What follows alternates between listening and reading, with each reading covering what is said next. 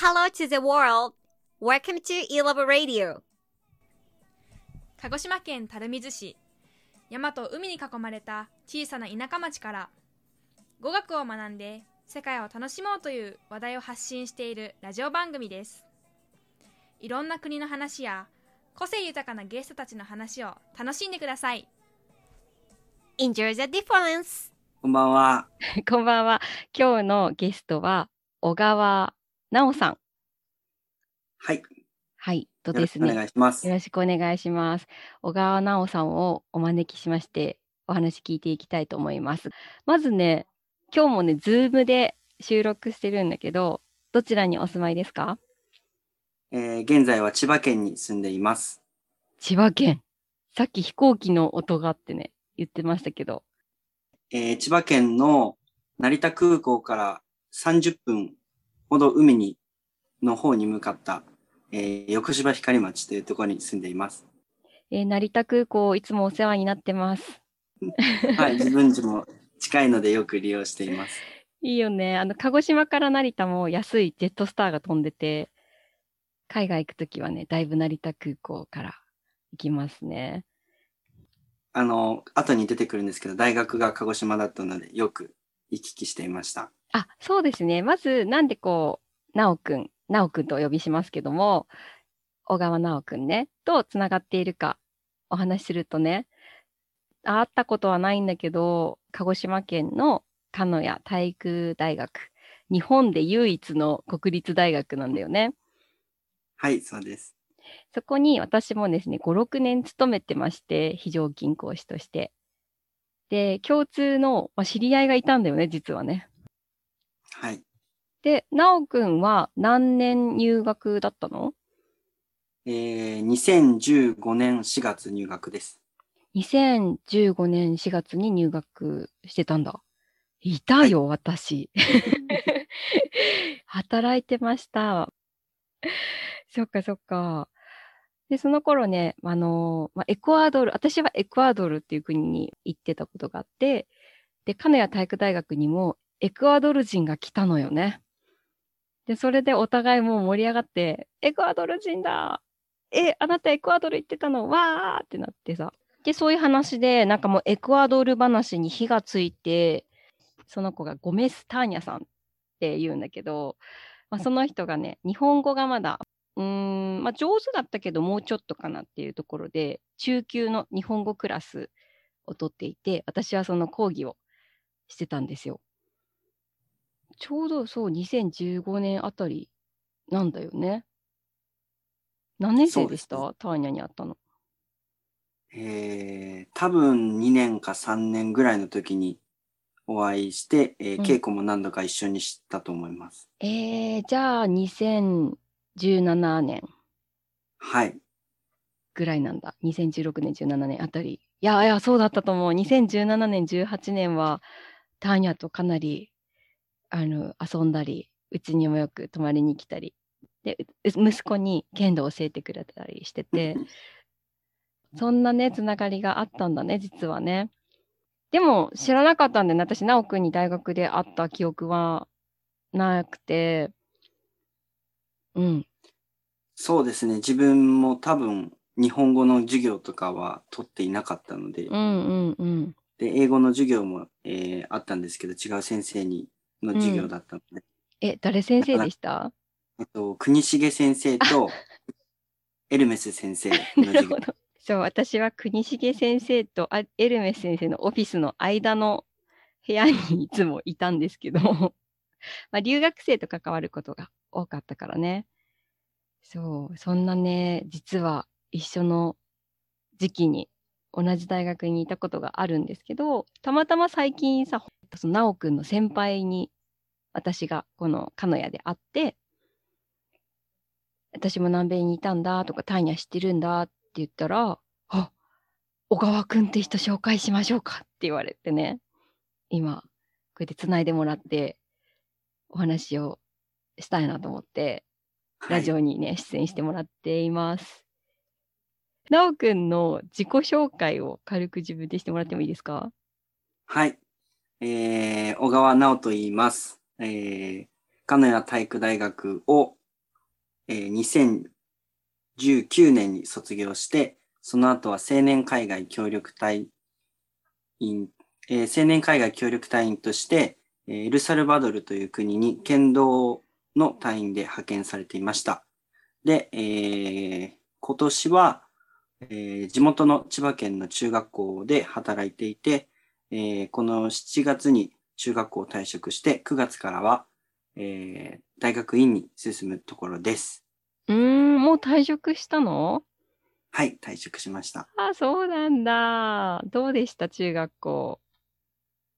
えー、もともと教員をやりたいって思っていて、中学校とか学校現場で働きたいっていう思いもあったので、本当に、えー4月からの4ヶ月間だったんですけども、楽しく、まあ、いろんな刺激を子供たちからももらいながら、働けたかなって思っています。あ、そうなんだ。でもそのさ、まあ、教員免許も多分学校で取ったんだと思うんだけど、学校で働いてみたいなっていう経験ができてね、よかったね。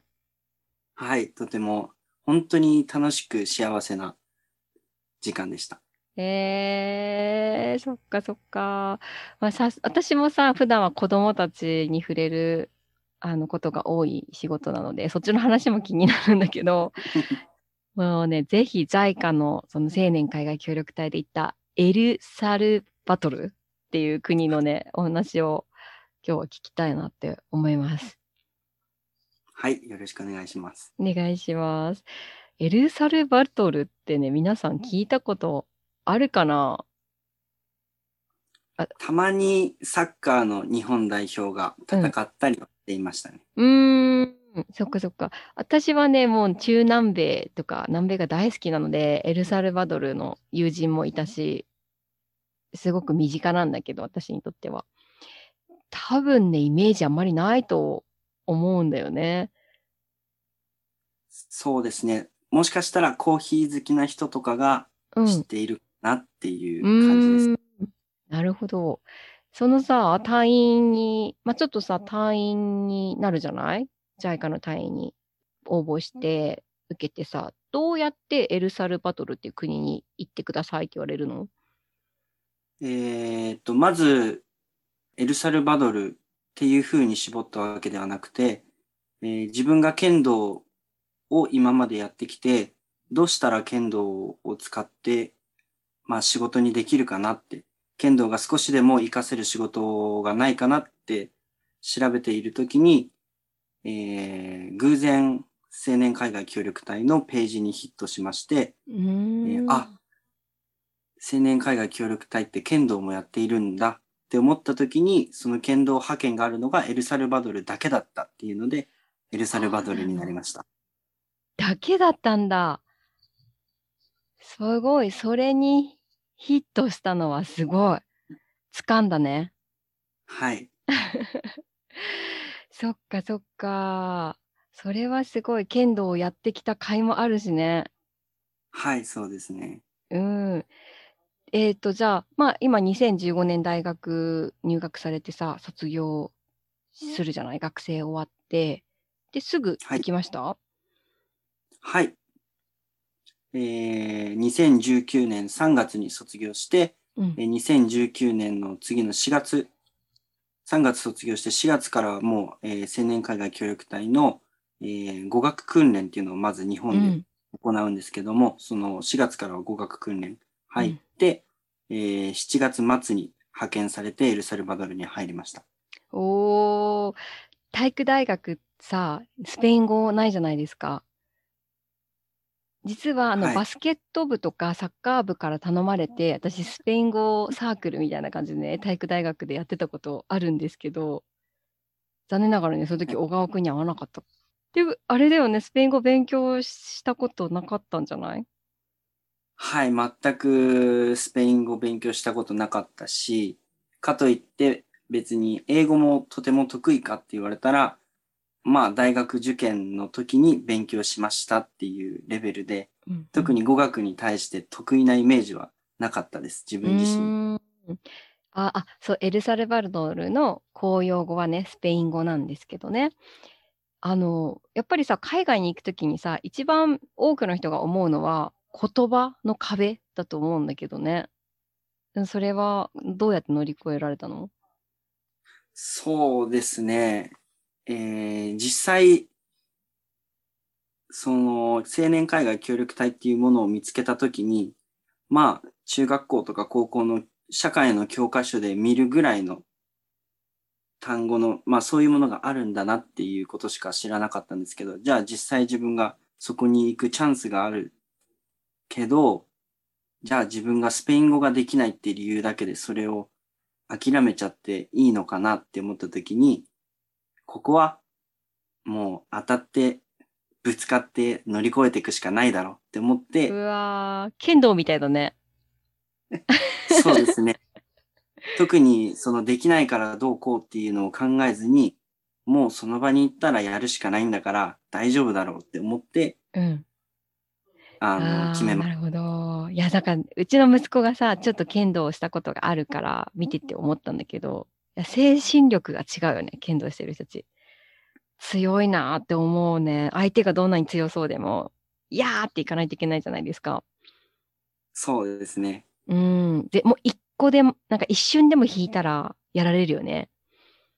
そうですね。もう怖くても正面からうん。立ち向かわないとっていうのが、多分その時の決断にもあったかなって。思いうん。そうかもしれない。えー、すごいすごい。じゃあ、えっと、3ヶ月だっけ？語学訓練。えー、2ヶ月間、70日間です。あ、そうなんだ。70日間なんだね。どこはいで受けました、えー、長野県にあるあー駒ヶ根訓練場というところで、えー、70日間。で、うんエルサルバドルに入ってから1ヶ月間、うん、うえーん現地の、えー語学学校でまた勉強してから活動に入りました。いいね。でも3ヶ月の勉強ってどうだった？えーまあ初めての言語で、例えば今だったら、えースペイン語で、こんにちはが Hola だよとか、おはようが Buenos días だよっていうのは簡単にわかるんですけども、その Hola とか Buenos días っていう言葉すら知らずにうん。スペイン語を始めたので、本当に、えー毎日朝から夜まで勉強漬けで苦しかった。うわー、苦しんだんだ。そうだよね。知らない音ばっかり聞いてね、知らない文字ばっかり見て、一日中それやんないといけないんだもんね。そうですね。まず ABC じゃなくて ABC って始まってっていうところからのスタートだったので、確かに26、まあ、えっと、英語とほぼほぼ一緒でさ、26個のアルファベットと特殊なね、文字の読み方があるけど、その音を新しく約30個覚えるのも苦痛だよね。そうですね。うん。だからまず苦しかったっていうのが、思い出すそうなんだ。日々の剣道の練習、稽古とどっちが苦しい？いやーもう体育大の稽古と、まあ同じぐらい、それがあったからまあ頑張れたかなとは思う。なるほど。やっぱり剣道っていいですね。日本の素敵な武道だね。そうですね。いろんなとこに通ずる。そっかそっか。まあ、無事に、え、じゃあさ、70日間の日本での語学研修を終えてさ、すぐじゃあ旅立ったの ?70 日過ぎたら。そうですね。えー、70日間終わると、その訓練中にもう、えー出国の日がどんどん発表されるんですけども、うん。早い人だと本当にすぐ。で、自分だと、えー、2週間か3週間ぐらい出国までに時間があったんですけども、でももうそんなもんで出国して、で、そうですね、エルサルバドル着いた、その、み4日後、5日後ぐらいには現地の語学学校でまた授業が始まりました。うんうんうん。そうなんだ。実はさ、この e ラボ語学ラジオね、結構南米の話多くて、私がちょっと南米ビーキっていうのもあるんだけど、有名な話で、南米人の時間のルーズさとか、いろいろ、ま、話題になるんですけど、でもやっぱ国が違うから、今までメキシコとか、ドミニカとか、キューバとか出てきたんだけど、また新たなね、南米の国をお伝えできるってことですごくワクワクしてるんですけど、エルサルバドルの生活について聞いてもいいでしょうか？はい。えー、あ、まずじゃあ時間の話が出たんですけども、エルサルバドル人って自分たちがもう僕たちは中米の日本なんだっていういうぐらいうんなんか自分も見た感じよく働くし、時間も結構守る。その中南米では珍しいんですと思うんですけど、すごく空気を読む人たちで、ベルダー？ベルダーって、ええ。スペイン語でベルダーって本当って意味なんだけど、嘘。すごくその日本人に近い感覚を持っている人たちだなっていうのは、まあ本人たちもそうやって言うし、自分が実際に関わっていく中でも、まあ個人差はあるんですけど、全体としてそういう雰囲気ではあるなっていうのは感じていました。そうなの？ちょっとそれは初耳です。そうですね。本当に時間は結構みんな守ってくれます。本当だってあのまあね奈くんに事前に何枚か素敵な写真をいっぱいいただいていてわあやっぱり懐かしいこの空気感とかこういう人たちいっぱいあったなーって同じ南米だって思いながらね見ちゃったんだけどちょっと違うねそうですね。うんえっと、剣道つながりで、うんえーエクアドルの方とうんニカラグアの方にはお会いしたことがあります。うんうんで、まあ、青年海外協力隊、いろんな国にいろんな人が派遣されているので、えー同期の人たちと話す中で、あ、この国の人はこんな感じなんだ。まだこっちの国の人はそんな感じなんだっていう話の中で、ああ、そう、やっぱりさ、エクアドルとかニカラグアの人は、なんかその時間のルーズさとかに困ってたのかな？やっぱりそうですね、その派遣されている人たちに聞いたりすると、まあ、もちろん困ることもあるし、うん、仕事をやっといてって言っても全くやってなかったみたいなことうんうんうん。あるとは言ってましたね。うわーそうなんですよ。私はそれを経験してきたんだけど、えーエルサルバドル、まあ確かに大学の時にね、出会ったエルサルバドルの男の子ね、すごく真面目、冗冗談はすごく言うの。ジョークが上手で、笑わせてくれてて、明るいし。でもいつも図書館に行って勉強してたな、そういえば。そうだ、そうだ。うん。えー、そうなんだから唯一剣道もやってるのかもね。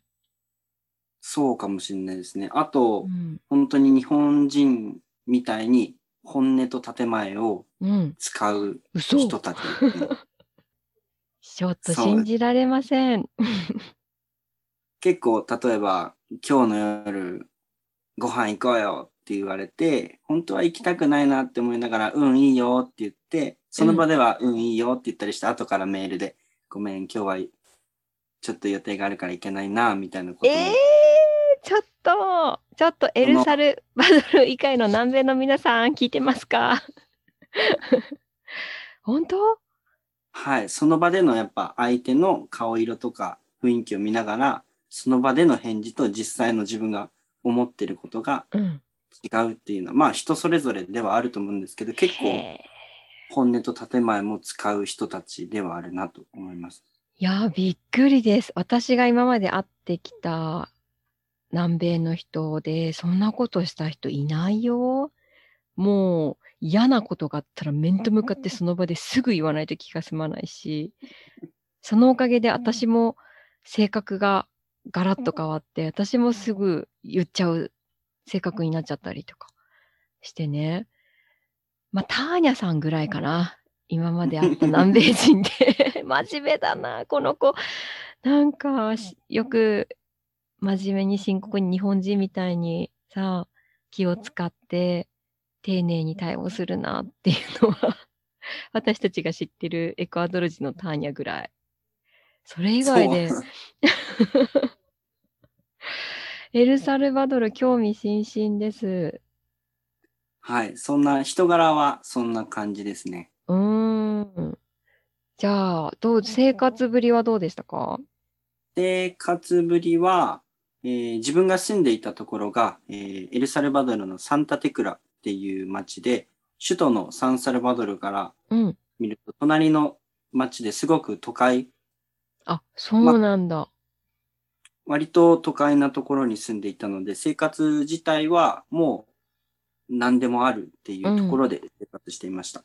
確かに写真で見たけどさ、なんかコメルシオって言って結構大きなデパートみたいなところでなんかこう正座して、あれ演技してたの？そうですね。えーああいうデパートに行って、まあ、日本大使館の方と協力しながらであったり、JICA の方と協力しながら、ああいう大きなショッピングモールとか、えー学校とか、うん。あとはその他のイベントとかに行って、実際にデモンストレーションやったり、えーうん初心者向けの剣道教室をやったりっていうのはしていました。うすごくね、ゴージャスなね、場所だったし、綺麗に整ってる。多分、南米っていうワードを言っちゃうと、みんなアマゾンとかそういうの想像しやすいかなと思うんだけど、全然都会な雰囲気で、綺麗だったよね、施設もね。はい。すごく綺麗なショッピングモールで、本当に何でもありますね。買おうと思えば。うん。うん。物価はどう？えー物価は、えーアメリカドル使うんですけども、うん。えー日本から見るとやっぱり少し安いなとは思いますけど、あ、でも日本から見れば安いと思います。うんうん。そっか。だいぶ、ま、エクアドルの話になっちゃうけど、エカエクアドルはかなり安かった。水一本やっぱ2、2、30円って書いたりするときもあるし、もうフルーツとかは、え、マンゴーとか何十円かみたいな感じなんだけど、フルーツそうですね。マンゴー。マンゴーだと、大きなマンゴーで一つ、あ、でも1ドルとかでしたね。たああ、うんうん。いや、安いよね。だって1000円するんだよ、日本で買ったら。そうですね。日本、もう恋しいですね。あの、うんなんならマンゴーなんて庭の前にある木になってるので、なっていたのマンゴーの季節になると毎日マンゴーが食べれたのになぁとは思いますね。そうだね。私もそうだ。フルーツがたくさん毎日食べれるって贅沢だよね。日本人からしたらね。そうですよね。うん。あの、毎朝フレッシュジュースを飲む習慣があったんですけど、私が住んでた時は。風語でナマンハとか、うんうんうんあの、いいろいろ、うん、飲んでた？えー自分家は、えーおばあちゃんと、えーシェア、あ、シェアハウスじゃない、おばあちゃんの家に、えっと、現地のおばあちゃんの家にホームステイさせていただいてたんですけど、毎日おばあちゃんが朝はリモナーダ作ってくれて、ちょっとさっき私が言った風語でナランハはオレンジジュースのことね。もうはいフレッシュオレンジを絞って入れるんだけど、リモナーダは？えーレモネードっていうんですかね、レモンを絞って、そう。でもあれだね、もうほんとレモンの果汁をね、ぎゅうぎゅうに絞って作るやつだよね。はい、リモナーダか、えっと、パパイヤの絞った。ミキサーでかけたジュースとか、うん。そういうのとはもうフレッシュなフルーツたくさん、フルーツ盛りみたいな感じのを作ってくれました。多分日本にないフルーツもたくさんありませんでした？えーまあ、完熟のパパイヤとかもなかなか日本では食べないし、うん。あとは、でも、オレンジ、メロン、バナナ、イチゴあ、らへんでしたね。あ、でもやっぱり日本っぽいね。よく聞く日本でのフルーツ。私はね、名前の知らないフルーツがいっぱいあって、え、何これ何これ？っていつも珍しいフルーツに出くわしてたけど、エルサルバドルって位置的に言うと、どの辺？えー中米の、えーまあ、中米の中で唯一カリブ海に面していない国いない。はい、面していない。太平洋側にある、うん。えーメキシコの下で、メキシコのちょっと下で、隣の国がどこでしたっけ？グアテマラじゃなくて、そうね、これこれはみんなこれを機に Google マップを開いてほしいね。そうですね。ぜひエルサルバドルでググってもらえたら。ね。まあ、カリブ海って言ったらさ、やっぱりさ、あれだよね。メキシコとかさ、キューバとか代表的なジャマイカとかがね、カリブ海に面してるっていうけど、はい。えっと、グアテマラ、ホンジュラス、ニカラグアに囲まれてるうん。国で、大きさで言うと大体四国と同じくらいとか、うん九州の半分くらいって言われるような小さな国ですね。そっか。いろんな国がある中でさ、よくそんなちっちゃな国に行けたね。本当に運が良かったなって思います。おー、運が良かったと思える。素晴らしい。いや、外国で暮らすってね、憧れもあるし、一度はやってみたいことだって思うけどさ、実際暮らすとね、大変なこともあると思うの。はい。そんなことなかった。やっぱ外国人としてさ、全然知らないか国に知らない言語を使って住んで、ましてやその剣道を指導していくみたいな状況。そうですね。えーまず大変だったのが、語学訓練が、まあ日本で2ヶ月、現地で1ヶ月が終わって3ヶ月一生懸命勉強して、えー語学訓練の先生たちとは結構会話ができるようになってきたなって思った時に活動が始まるんですけども、うん。活動が始まって、例えば街の人と話したり、同僚と話したりしようとすると、全く通じないことが分かって、えー、勉強してきたことが実践できないんだ。はい、全くスピード感も違うし、あえー先生たちは、学校の先生たちはやっぱ分かる単語しか使ってなかったんだなっていうのが分かって、ー そこでまず一度心は折れました。あ ー折れちゃった。剣道で精神力を培ってきた直くんも。はい、それぐらい自分の言いたいこと、うん。相手の言ってることが、うん。まあ分かんないっていうのが、そういう時期も、まあ最初それをすごく感じました。もどかしかった？そうですね。うん。